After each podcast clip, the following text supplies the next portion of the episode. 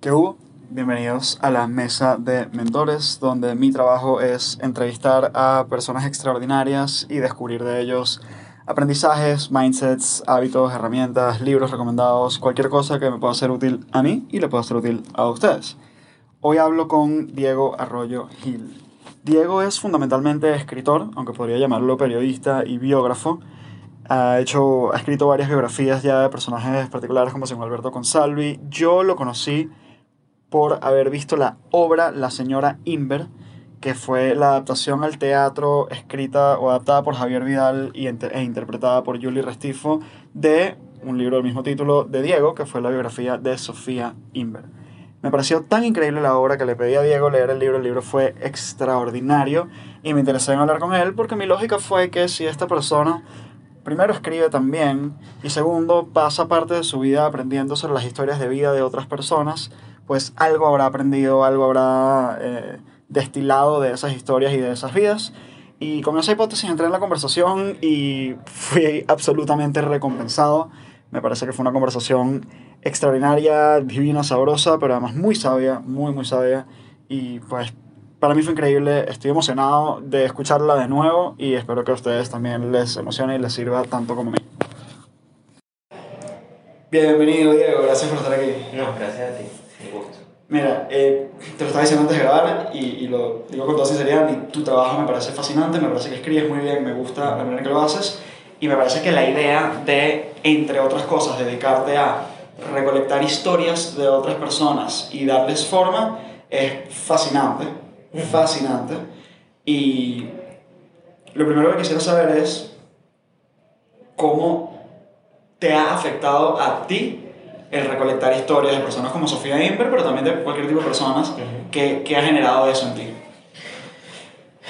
Oye, ha sido. Yo quería ser psicólogo. Ok, eso explica. Entonces, eh, no fui psicólogo porque tengo dos tías psicólogas. Ok. Y, y los cuentos que yo veía eh, de, la, de, de, lo que era recibir clases de psicología en las universidades me parecían pavorosos. ¿Por qué? No, no sé, eran unas, no, no, me acuerdo ahorita con detalle los cuentos, pero sé que me dio como, como temor. Okay. Entonces dije, bueno, ¿qué puedo hacer? que A, a mí no me gusta que me sometan. Ok. Y a pesar de que yo era muy buen estudiante, a mí me gustaba estudiar. Mm, okay. Entonces, estudiar psicología daba la idea de, bueno, que efectivamente era una carrera muy, muy exigente. Vale, sí. Y yo no quería eso. Yeah. Y me pareció que el periodismo era más sencillo. Ok. Entonces me fui por allí, pero, la, como te das cuenta, un flojo. Sí, no, esto solo lo puede hacer una persona. Una persona Lo estar consciente. Sí. Este, o sea, yo, lo que pasa es que yo, yo siento que eh, yo necesito disfrutar cuando estoy estudiando. Ok. Y, y los cuentos que yo oía me daban la idea de que yo no iba a disfrutar estudiando psicología. O sea, te, te, te espantaron de la elección de carrera. Es total. eh, y yo y me, me contaban cómo eran los profesores de duro. Este, a una la dejaron de pronto encerrada en un cuarto con un loco y resulta que era un examen que no. What? Sí, o sea, ella parecía que se había quedado encerrada con un loco y no, no, era un examen Mierda. y la estaban observando. Entonces, yo dije, mira, no, yo soy claustrofóbico. loco. Entonces, bueno, eh, estudié periodismo, pero es verdad que, por lo visto, algo de mi interés en la psicología y la conducta humana per persistió. Claro. De lo cual no me di cuenta, sino después, trabajando, o sea, haciendo este tipo de, de trabajo. Ya. Yeah. ¿Cómo llego yo allí? Yo me di cuenta muy rápidamente de que yo no era un buen periodista de calle. Ok. De que yo no soy un buen reportero. Ok. A mí me mandaban a... Me acuerdo que una vez fui a la Asamblea Nacional eh, y claro, yo veía al resto de mis colegas como tiene que ser, o sea, haciendo lo que tiene que ser un reportero, que es meterse en todas partes, preguntar, no sé qué. Claro. Yo me quedo como en una esquina siempre viendo, Ok. todo, observando todo. Y eso no sirve, porque tú llegas al, tú llegas al, al periódico y necesitas noticias, declaraciones y tal. Y yo llegaba al periódico contando el tipo de conducta que tenía fulanito. Entonces, ¿no? Y Ese tipo se parecía retraído, eso es un Sí, sí, exacto. Este, o la manera como mira, o está tramando algo, ¿sabes? Ese tipo de observación que no sirve para nada para ser reportero de, de calle y que además no me gusta. Ya. Eh, entonces descubrí en las entrevistas como mi nicho. Y las entrevistas en particular de personalidad. O sea, yo voy a entrevistar a Enrique Capriles Ok. y no me interesa si va a participar o no va a participar en las primarias de la oposición. Ok. Yo quiero conocer al Ya. hombre que hay detrás del político. Ya. Eh, entonces, eh, hacer las entrevistas, me, me dediqué sobre todo a hacer entrevistas, me parece que me salían bien, la gente como que le interesaba esta, esta mirada tan particular que tiene este chamo de, para aproximarse a la gente. Y ocurrió, por puro azar, o destino, lo que sea, que Simón Alberto Consalvi, que era eh, director adjunto del, del Diario Nacional y fue canciller dos veces, o sea, un, un tipo maravilloso, mi maestro, uno de mis maestros, me ofreció, cuando yo tenía 22 años, la coordinación de la Biblioteca Biográfica Venezolana, Ah, wow. Que era un proyecto que, de la Fundación Bancaribe Ok. y eh, Libros del Nacional, que tenía como objetivo publicar 150 biografías de 150 venezolanos destacados en la historia, Ah, que son esas biografías del Nacional. que son las biografías nacional colo- coloreaditas. Sí, sí, sí, sí. sí. Ya. Eh, hasta el número 75, Ok. el coordinador era Edgardo Mondolfi, Ok. el historiador y profesor universitario. Sí, claro, bueno, yo, yo estudié en la Metro y estudié liberales y Ah, claro, eh. es como una- Un lord inglés. O sea, yo sí, digo sí. que él parece recién bajado de, la, de los barcos de la Legión Inglesa. Que además es muy cómico porque son, o sea, los que eran muy panitas en ese momento, por así decirlo, eran él y Carl Crispin, que los dos son una gente de otro planeta. Total. Sí. Sí, fuman pipa y tal. Este, pero Edgardo tuvo la gran cosa de que se ganó la cátedra Andrés Bello de la Universidad de Oxford, que era una cátedra que eh, patrocinaba el Banco Central de Venezuela durante como 30 años, ya, Ah, creo, wow. que- ya creo que no existe. Y entonces tuvo que ir a Oxford Ya. y, y quedó vacante la, la coordinación editorial de la biblioteca biográfica. Entonces Simón Alberto me la propuso a mí. Ah, wow. Yo después supe que había habido como un pequeño escándalo porque yo tenía 22 años. Claro. O sea, y no tenía historia, nada, ni currículum. Solamente que Simón me había leído en el, en la- en el periódico. Claro, viniendo de un tipo que ya era eminente. Claro. Y la verdad es que Gonzalo estaba loco. Yo ahorita, lo de ahorita no, no pondría eso. Si hubiera sido yo, no hubiera decidido. ¿Qué fuese tú? No o sea, no hubiese optado por una persona que no ha probado todavía lo talentosa que es para un cargo tan importante. Claro. Pero bueno, gracias a Dios que ocurrió. Entonces, ¿qué pasó? Que cuando entró a la Biblioteca Biográfica Venezolana, a la coordinación, había, entró a editar del 76 al 150. Ok. Pero había algunos de sus libros, o sea, algunos de los personajes a biografiar que no tenían biógrafo asignado. Ok. Y yo agarré a uno. Ok. Em, y entonces, pues eh, así escribí la primera biografía, después volví a escribir una segunda Ok. dentro de la misma colección. Ok. ¿Quiénes eran? ¿Quién fue ese primero? Eran eh, la Nena Palacios, que es una grabadora y pintora venezolana poco conocida popularmente, pero fue muy importante, maestra de, grandes, de, de- una gran generación de, de artistas plásticos. Ok. Y para más señas, eh, es em, la mamá, es la mamá, era la mamá de Isabel Palacios, la directora de la Camerata de Caracas, la músico, de María Fernanda Palacios, la escritora, en fin. Eh, y la abuela de Gonzalo Grau, el músico, en fin. El... Ajá, e- e- esa fue la primera biografía. La segunda fue Miguel Arroyo, que es el gran director del Museo de Bellas Artes, el padre de la museografía en Venezuela Ok. un hombre fundamental en la historia de la, de la, sí, de la cultura visual venezolana. Eh, y entonces se muere Gonzalo. Ah, te- se termina la, el- el- la biblioteca biográfica, Ujú. 150 biografías, listo. Y Gonzalo se muere. Ok. Que para mí fue la debacle. Claro. O sea, porque yo me había ido a los Estados, yo me había ido a los Estados Unidos, no, yo me había ido a España a estudiar Ok. y me devolví porque él me pidió que me devolviera Ah, wow. a Venezuela. Y yo regresé en octubre del año 12 y Simón se murió en marzo.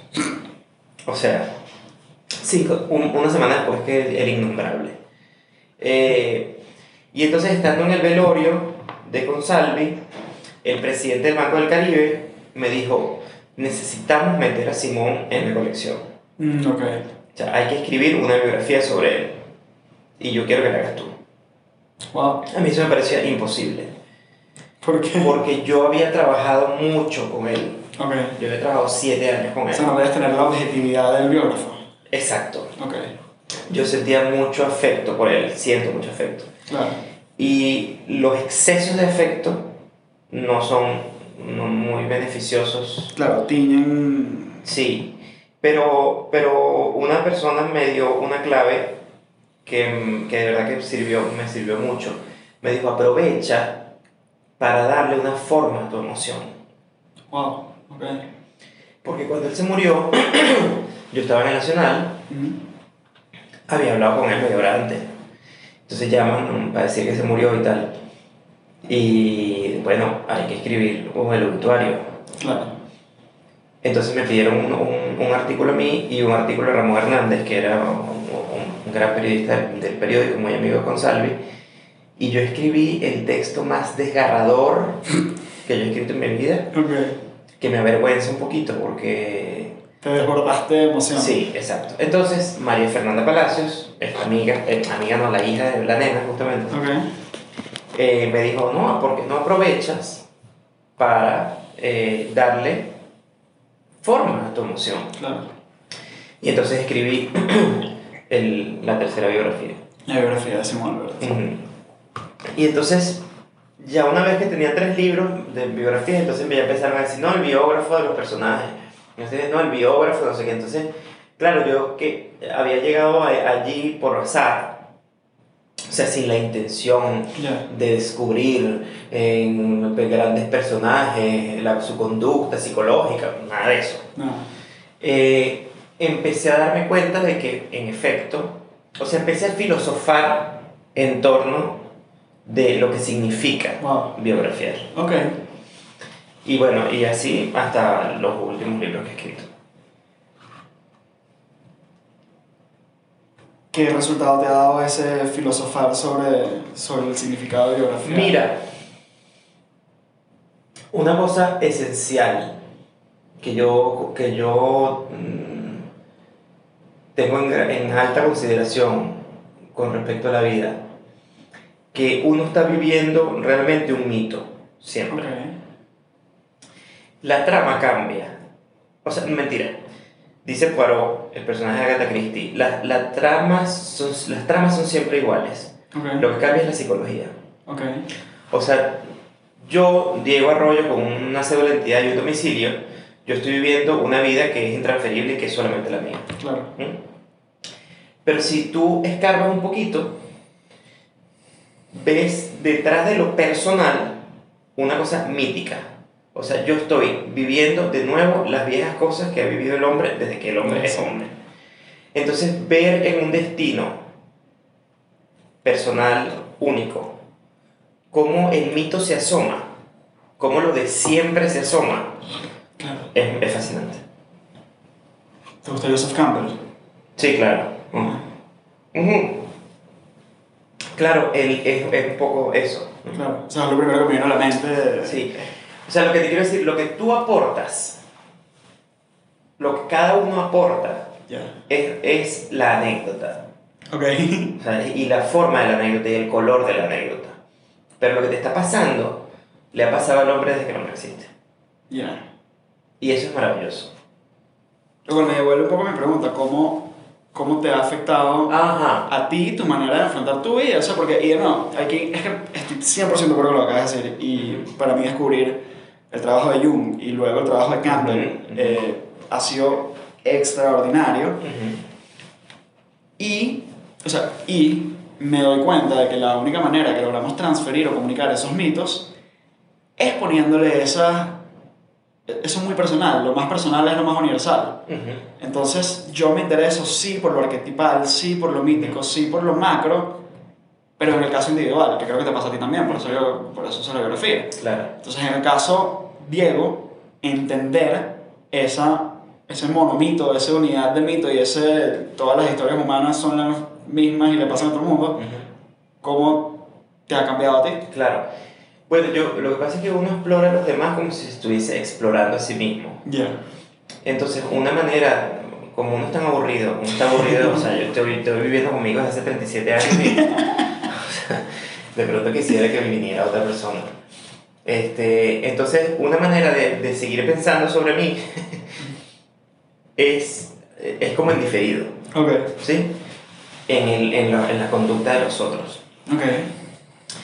Eh, y, y, es- y es un poco lo que hacemos siempre cuando, o sea, el, el, el, el hombre, porque el hombre, siempre el hombre, la mujer, lo que sea, Sí, necesita, el sapiens, necesita un cuento, Ok. No, pregunta. ¿no? O sea, ¿por qué nos interesa tanto, por qué nos gusta tanto la novela? Y no- la novela no me refiero a, la novela, a la- solamente a las novelas que hace tu mamá, me refiero a, las no- a la, a la La novela, la novela literaria escrita. Pero esa también, la telenovela, es decir, es lo mismo. ¿Por qué necesitamos ficción? Bueno, pues no sé, porque, yo- porque me parece que eso, eh, si la imaginación no se, no se mueve, Ok. uno siente que la vida no tiene como mucho sentido, ¿no? O sea, eso, el movimiento de la imaginación es lo que hace rica la vida. Ok. Entonces, yo, ¿por qué te lo digo? A mí me encanta hablar con escritores porque hablan en quotes. Tipo, yo puedo ir sabiendo qué partecitas voy a editar y poner en Instagram. Eh, entonces, yo, yo me meto en la vida ajena, en la vida de Sofía, o en la vida de Gonzalo, o en la vida de Osmel, o en la vida de Margot Benacerraf, o en la vida de X, como, como me metería en una novela de Faulkner, o de García Márquez, o de Marguerite Yourcenar. Ok. O sea, con la misma pasión. Ya. Eh, y paso ratos deliciosos, Claro. la verdad. Claro, Yo- te yo- la historia, te, te, te gusta la Sí, historia. sí, sí, me fascina. O sea, una cosa así como que. Y siento que la imaginación está viva, mi imaginación está viva. Ok.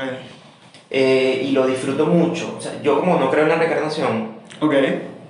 y si la reencarnación existe, pues es muy lamentable porque uno igual no se acuerda de la vida anterior. eh, pues trato de disfrutar mucho esta. Ok. Y como esta, en la sociedad en la que vivimos, que es tan protestante, en el sentido de que el centro de todo es el trabajo, Mm. pues yo trato de que mi trabajo sea un lugar para divertirme. Entonces, si te pones a ver, realmente soy como una señora que está sentada en, una- en una- en un sofá viendo novelas.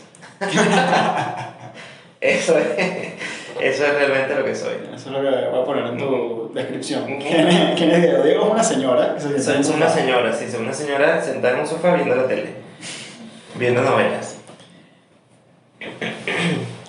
Y haciendo la mía, viviendo la mía. Inevitablemente tienes que estar encontrando patrones. Tanto en la vida de cada persona Ujú, como en las vidas de las distintas personas. ujú. ¿Qué patrones te han llamado la atención? Sí, te voy a prologar un poco la, la pregunta. Ajá.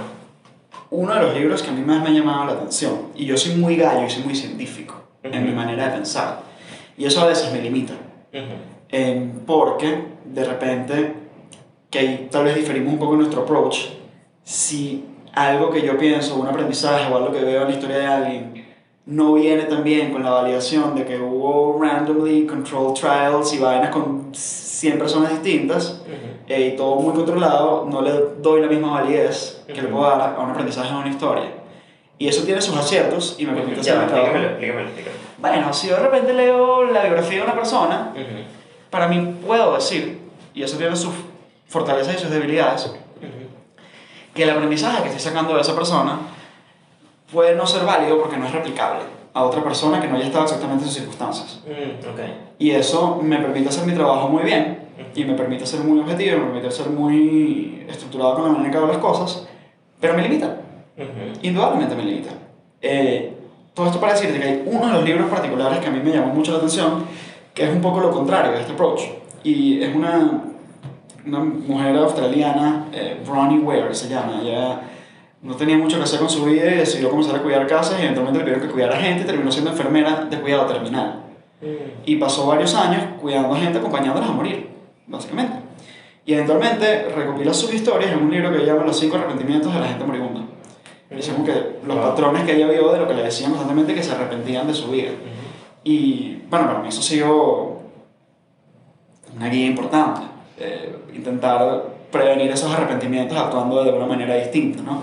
Muy no científico, muy anecdótico, muy personal, muy emotivo, pero ahí están esos aprendizajes. Para mí me han guiado mucho. Entonces, mi pregunta un poco para ti, o sea, el prólogo de esa pregunta es, ah, ¿qué, ¿qué patrones has encontrado a la hora de ver la vida de estas personas?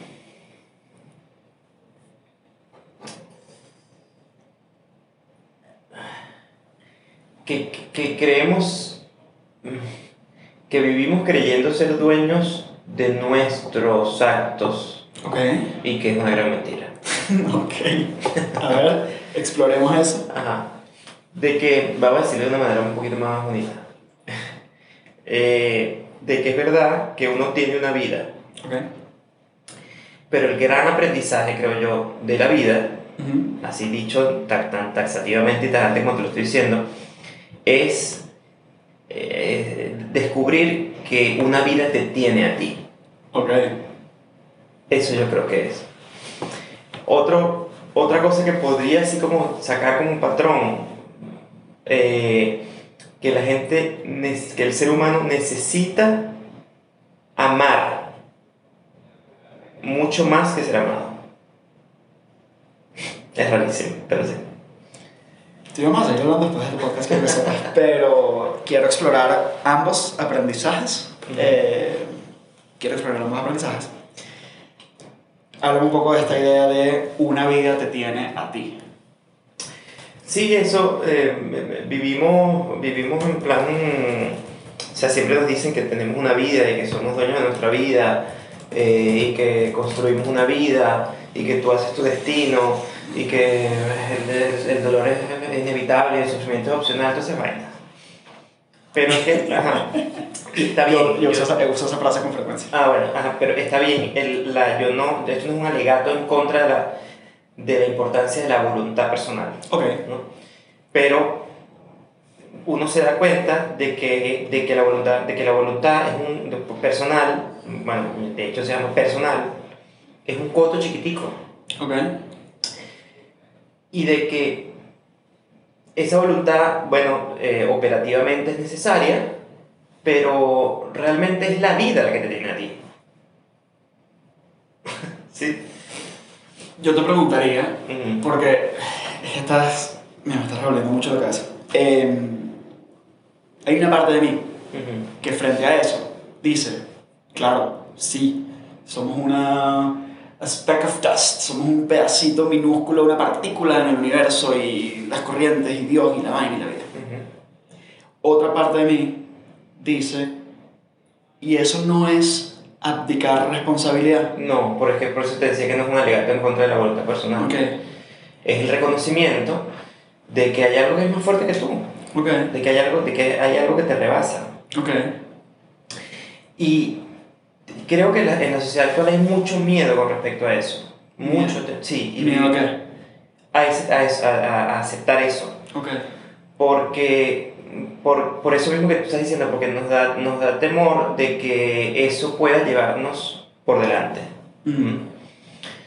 Y tú sabes cuándo yo lo descubrí. a ver, Yo descubrí eso cuando sentí deseo por primera vez. deseo. Sentí deseo, sí. Sentí deseo por un amigo mío. Ok. Eh, y yo decía, pero y, y- y esta cosa que me rebasa, Mm. ¿no? Y digo, ah, es que existen, estas fuerzas tremendas en la vida existen. Ya. Esto que te puede llevar por delante, digamos así. Entonces, así fue como descubrí que eso existe. O sea, porque en un momento tenías una voluntad contraria o querías algo distinto o... No, sino porque sentía que podía cometer un crimen. Ok. O sea, que, el des- que, que, que hago yo con este animal que se despertó en, dentro de mí, el Ok. deseo. Ok. ¿no? Entonces digo, ah, es que en la vida hay fuerzas irracionales Mm. que están allí. Y en general, la sociedad moraliza con respecto a esta situación y este tipo de fuerzas por el temor que tenemos de que nos lleven por delante. Ya. Pero a medida en que más moralizas o más inconsciente eres moralizando, pues más monstruosas se hacen esas fuerzas, pues tienes que convivir con ellas. Entonces toda esta teoría o toda esta teoría, no, toda esta narrativa y toda esta dialéctica, como tautológica, de que hay que gestionar las emociones como si fueran una computadora. Yo entiendo, pero que yo, lo que yo veo en, la, en esa insistencia, en esa manera de referirse a ellas, es puro temor. Mm. Puro temor. Entonces, lo que, pero volviendo a mi trabajo, yo me doy cuenta cuando tú evalúas más o menos la vida de la gente, sobre todo la gente que ya ha vivido lo suficiente o ya muerta. Ya. Y tú dices, fíjate, es verdad, como eh, si tú puedes, tú descubres la coherencia de un destino Ok. y te das cuenta cómo la vida hizo con esa persona lo que le dio la perra gana. y lo fascinante, lo anecdótico, es cómo esa persona, enfrente, ante esa fuerza Ya. de esa vida que lo tenía, hizo su vida. Fuerzas internas y externas. Cuando hablas del Sí, deseo sí. o emociones. Sí, Y-. Y, y por cierto que resueno infinitamente con lo que estás diciendo, ¿no? Y yo que, por ejemplo, mira, una de las... Una de las experiencias más fascinantes que yo he tenido y lo tuve con, con mi esposa fue entrenar y acompañar y coachar a un grupo de expresidiarios, Ujú. eh, que son músicos y vaina y tal. Al principio era comunicación, oratoria y luego fue inteligencia emocional.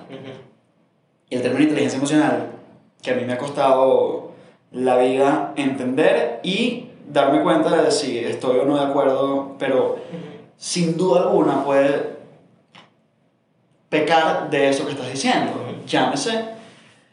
Para mí la palabra cooperativa ahí es control. Yo, y es uno de mis, mis retos internos, terapéuticos, personales, demás, y yo hago catarsis y terapia en mis podcasts también. dentro de mí, yo no sé si eso es un caso universal, pero dentro de mí la necesidad de control viene del miedo. Punto. Dentro de mí. No sé si es así para otro mundo, pero para mí, cuando yo necesito controlar algo, es porque estoy cagado. Eso está. Y la única manera en la que pudimos con estas personas, con estos expresidiarios, o sea, siempre que intentes negar, resistirte a reprimir, minimizar, disminuir, darte coñazos contra. Esa emoción, vas a perder. Vas a perder, vas a, vas a lograrlo mantener y se va a salir por un lado terrible, o vas a, o vas a simplemente perder de buenas a primeras, o van a pasar mil cosas, ¿no? Eh, y es a través de la aceptación y el reconocimiento sin por ello abdicar responsabilidad. Totalmente. O sea, el asunto es que cuando te vas a morir, la vida te va a sacar la lengua. Y te viste, huevón, eh, salí ganando. Te va a decir la vida, te va a decir eso, salí ganando. Claro. Y es maravilloso que tú, eh, o sea, terminas como este, de, el hombre del último samurái viendo como caen los cerezos y dice, todo es bello. Ah, Un poco así, es lo que yo creo. ¿Tú leíste Harry Potter? Sí, sí, claro.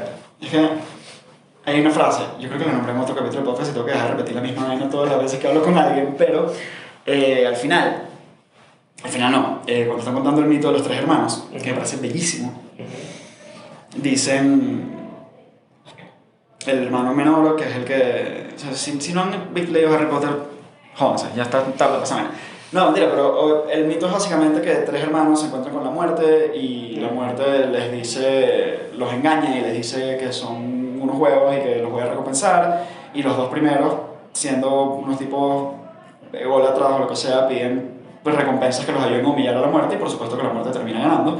Y el, el menor, muy humildemente, dice, mira, déjame algo para irme aquí tranquilamente.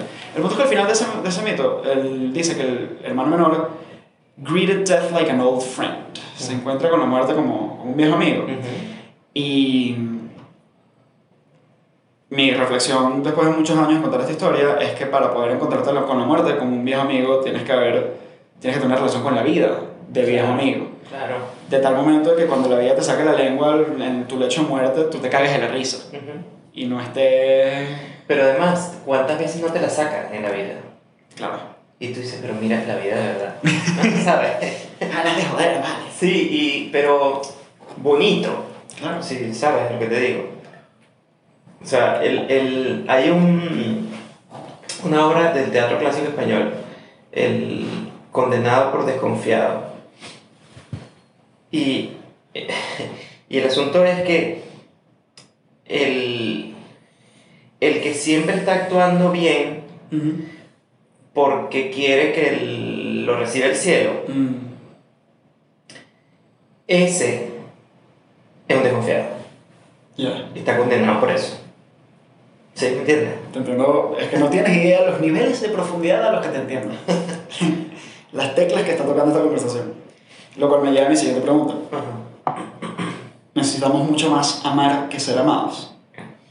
No, no que lo necesitemos, sino que lo... Yo no sé si, si, si dije que lo necesitamos. Sí, lo necesitamos. Lo queremos más. Lo queremos. Sí, A ver, cuéntame eso. sí. Porque tú puedes ser muy amado, pero si tu corazón no ruge, que es lo que es amar, tú estás muerto.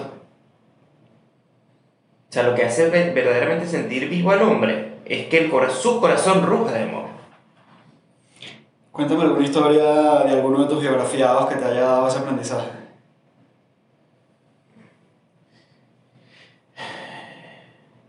Bueno, puede ser. Puede ser. Ya que estamos hablando de Consalvi. Consalvi se casó en segundas nupcias con una mujer que fue la mujer de su vida, se casó tres veces. Pero la segunda fue la mujer de su vida, Ah, wow. el gran amor de su vida. Y ella le llevaba 20 años a él. No, él le llevaba 20 años Ah, a ella. ok. perdón. Y cuando él, la, cuando, cuando él la encontró, él sintió que, que ya, o sea, que era maravilloso, pues, o sea, que estaba resuelto. Que ella lo iba a enterrar. Ah, wow. Se le estaba absolutamente seguro, por la diferencia de que ella, de que ella lo iba a enterrar. Eh, y de que ya no había que buscar más amor, esta- ese, ese era el amor. Ok. Pero cuando ella murió, él estaba vivo todavía. Mierda. Se murió de cáncer. Y él ya había perdido una hija, además. Wow.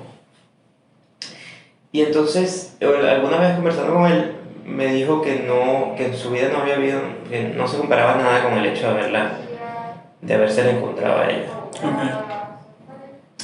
Entonces, yo he pensado que la verdadera desgracia, como dice Albert Camus, no es, o sea, no ser amado es una simple circunstancia.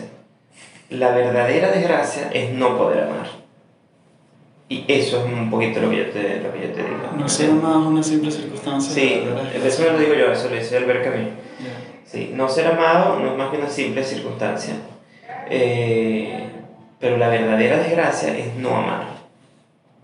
Por eso muchas veces ocurre, y lo ves seguramente te lo pueden decir los, los, los psicólogos y los psicoterapeutas, que, y bueno, y en la vida, que tú dices, "Ay, perdí el tren, perdí ese tren, pero es que tú te podías querer mucho, pero si tú no lo querías no la querías, eso no iba ninguna parte. Y a veces, puesto que, lo que quieres es amar, entonces ser amado se queda como diferido. Y es un lío.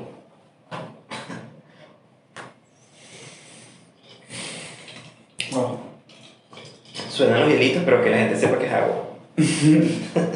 Em, ¿Cuál es el libro que más has regalado a otras personas? El último encuentro de Sandor Maray, creo. Ok. A ver, cuéntame ese libro. El, el Sandor Maray, Sandor Maray, es un escritor austrohúngaro. Ok. Digo austrohúngaro porque nació en, la, en Austria-Hungría, o sea, Ok. durante el imperio, y vivió la caída del imperio. Ok. Y mm, bueno, tuvo que salir, en fin, y después del nazismo, un desastre. Y escribió sobre 200 novelas, como Ah. 25. Wow.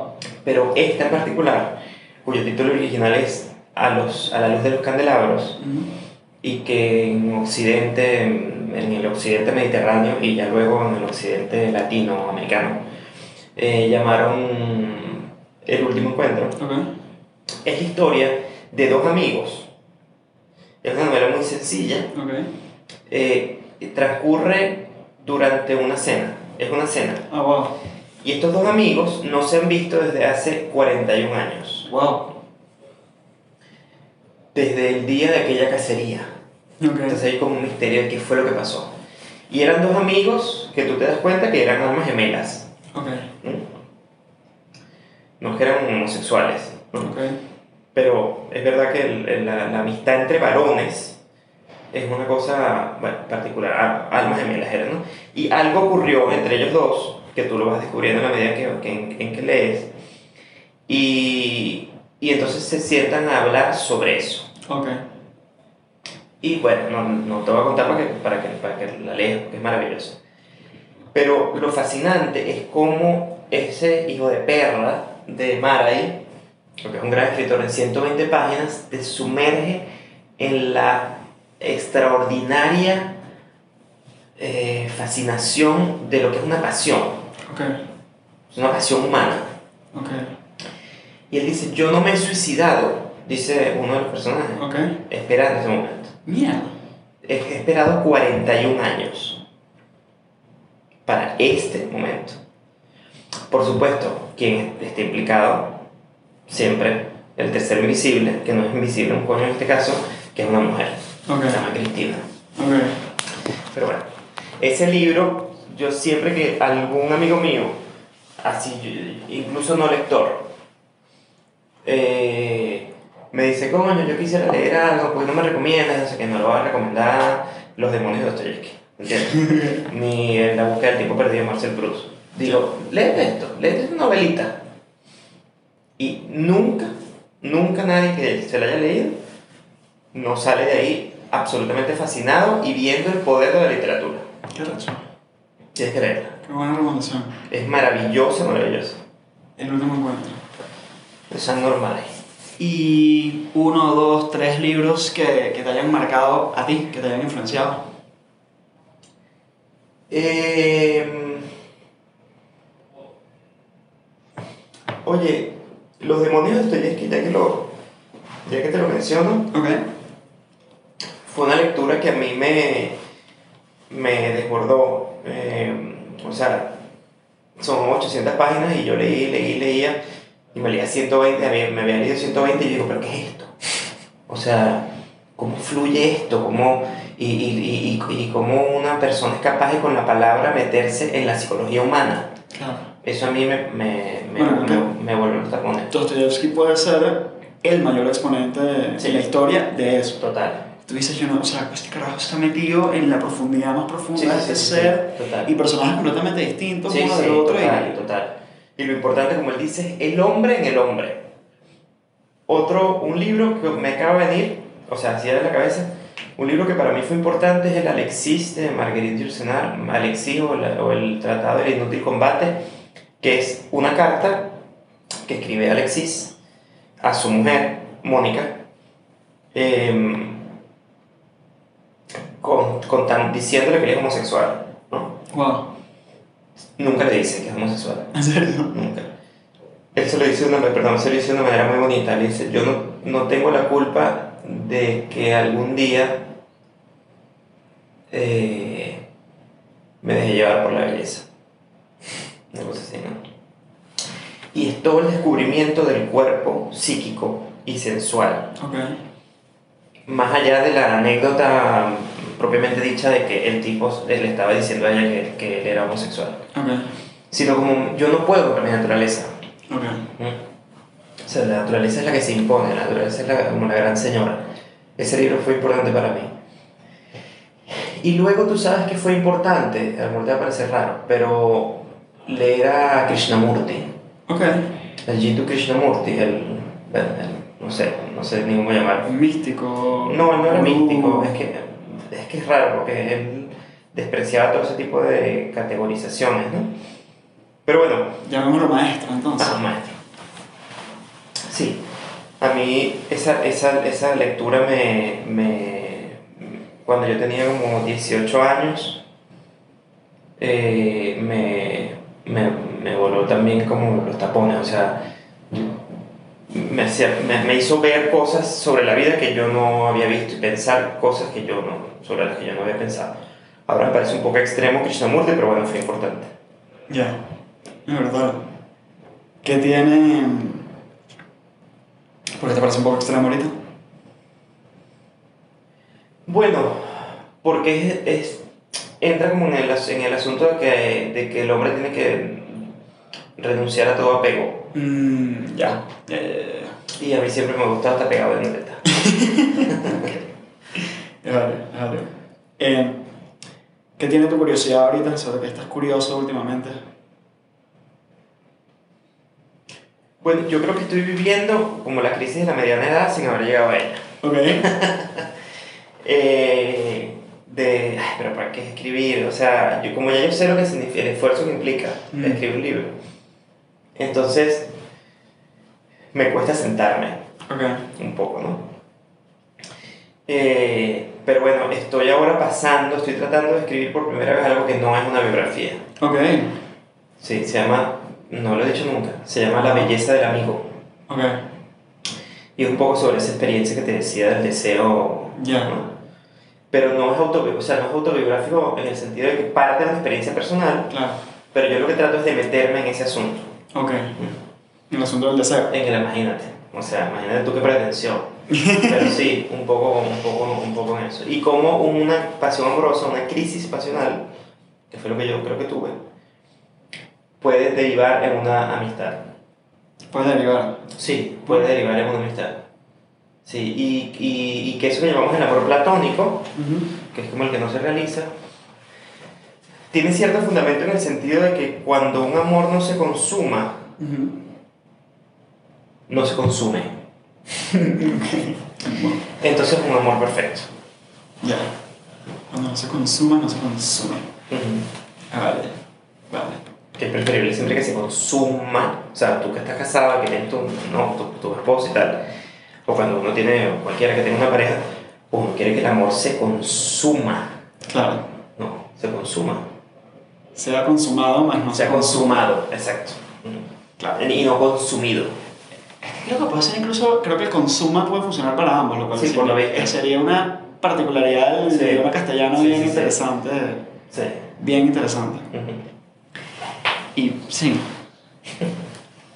¿Tienes algún fracaso favorito? ¿Algún fracaso que te haya preparado particularmente o del cual hoy en día digas te catapultó a algo? Em, sí, supongo que tengo no uno. Muchos. Ok. Muchos. Hay uno que yo no sé si es un fracaso o no es un fracaso, pero haberme devuelto a, Venezuela. Ok. Haber regresado. Sí, siempre tenía en mi cabeza la categoría, dos categorías distintas. ¿Fue una buena o una mala decisión? Y me arrepiento o no me arrepiento. Y tengo muchas en mi pasado que son, están cruzadas en categorías, por ejemplo. O sea, ejemplo clásico, para mí. Mi primera novia cuando era un adolescente, este, esa relación terminó a través de la infidelidad suya. Ujú. Pero antes de eso hubo un perdón y una reconciliación. Ujú. Para mí en retrospectiva, decisión equivocada de la cual no me arrepiento. Y tengo muchas decisiones equivocadas de las cuales no me arrepiento. Este, lo digo porque tal vez este caso de volverte de España pueda, pueda caer dentro de esa categoría. Sí, pero entonces, ¿por qué? ¿Qué es lo que pasa? Que em, el verdadero fracaso Ujú. es caer en la trampa de vivir en el condicional. Ok. ¿Qué hubiera pasado si? Mm. ¿Qué hubiera pasado si me hubiera quedado allá? ¿Qué- Mm. Entonces, durante un tiempo estuve como con eso, con eso me- medio metido en la, en la cabeza. Em, y luego hay un libro, no voy a decir cuál es, pero hay un libro en particular que yo escribí. Ok. Yo en, yo en general no escribiría ningún libro de, de los que he escrito otra vez igual. Ok. O sea, no me siento tan, no me siento tan fascinado con mi propio trabajo como para decir una cosa así. Ok. Como para pensar que es que no los, no los haría distinto todo. Pero hay uno que quemaría. Ok. Dos cosas. Primero, un comentario. Habiendo leído tu trabajo, creo que eh, está siendo, como de costumbre, para uno ser más duro contigo mismo de lo que deberías. Me parece un trabajo extraordinario. Em, pero sin nombrar cuál es el quemable, em, ¿qué, ¿qué aprendizaje puedes tener de haber escrito ese libro o de ahora pensar que lo quemarías?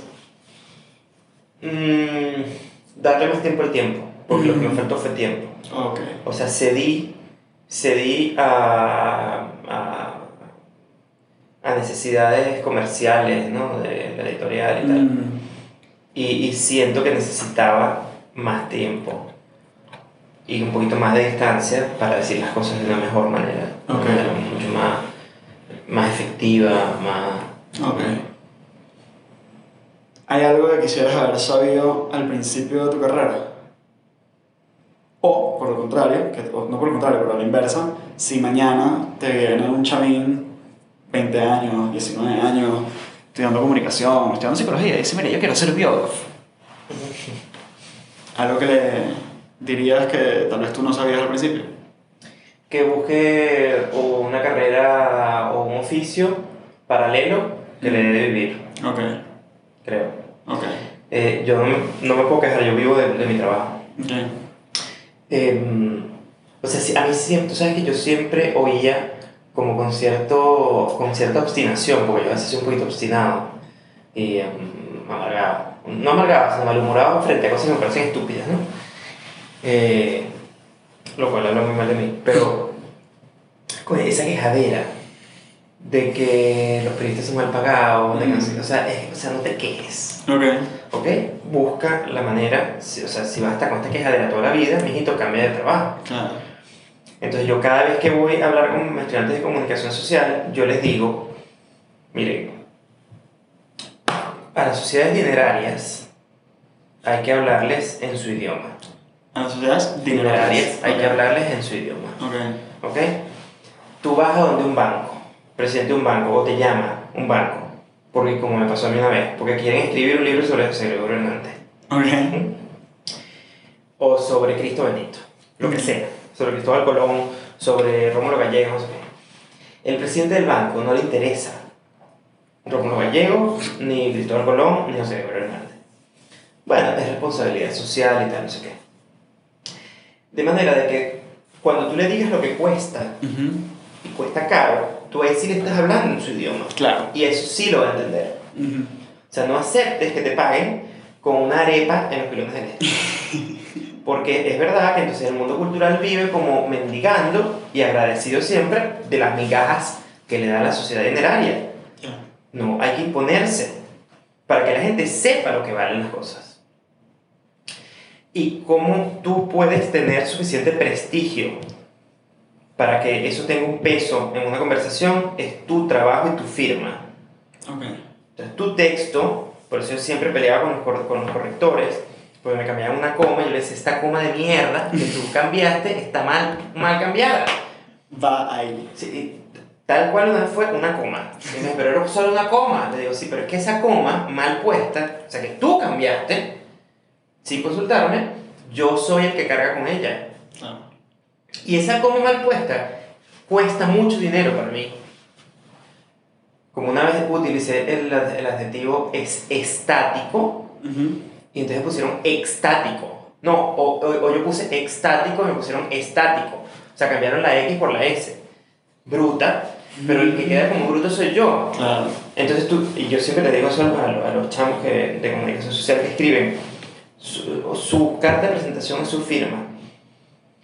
Entonces, pero a qué iba? A que, a que si, tú, si, tú, si tú logras que tu firma sea respetada e imponer tu trabajo, tú tienes que cobrar lo que vale tu trabajo. Claro. ¿Por qué te digo esto? Porque yo he, lo- he logrado, gracias a Dios, vivir de lo que yo hago Claro. pero comprendo que es difícil. Y muchas veces, por no decirte todas las semanas, digo, coño, pero ¿será que invierto en una vaina, o sea, una venta de helados? que, que, que, que, que mis ingresos no dependan también de mi fatiga o de, mi, o de, la, o de la frescura que yo, con que yo tenga en la cabeza. Claro.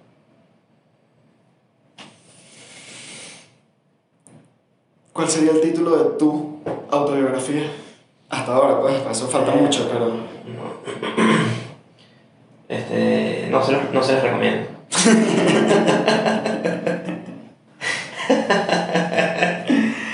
Está muy buena. Hay una banda uruguaya que se llama No te va a gustar. No la he escuchado mucho, pero tenemos una canción que me gustaba, boludo. Antonio Gala, eh, el escritor eh, español, le pedían mucho la autobiografía, la autobiografía, la autobiografía. Y entonces eh, él iba a escribir y se llamaba Autorretrato con paisaje al fondo. Ok. Un título muy bonito. Pero le dio cáncer, ¿no? Le dio cáncer, sobrevivió finalmente al cáncer, eh, pero bueno, le, le dio cáncer y entonces cambió el título y le puso No os molestéis, conozco la salida. Mierda, buen título. Sí, sí, sí. En él No la escribió, finalmente no la escribió, pero ese era el título que iba a tener. Yo creo que ya el título fue un aporte. Sí, sí, total, absolutamente. Mira, Pero bueno, mira, yo creo que si uno vive, si uno vive pensando en tener una biografía, no está viviendo. Qué bueno. Estoy diciendo, esta es una entrevista muy corta. Si voy a poner una valla gigante en alguna parte del mundo, con esto cierro, Una valla gigante en alguna parte del mundo y todo el mundo va a leer la valla, no necesariamente va a leer que sea tuya, o tal vez sí, tienes la firma, no tienes la firma, pero todo el mundo lo va a leer. ¿Qué le pondrías? Como un mensaje. Ah, Eh... Se me ocurrió una cosa, pero no tiene mucho sentido. a ver, suelta la primera sin sentido. pues. Como no jurungue. ok.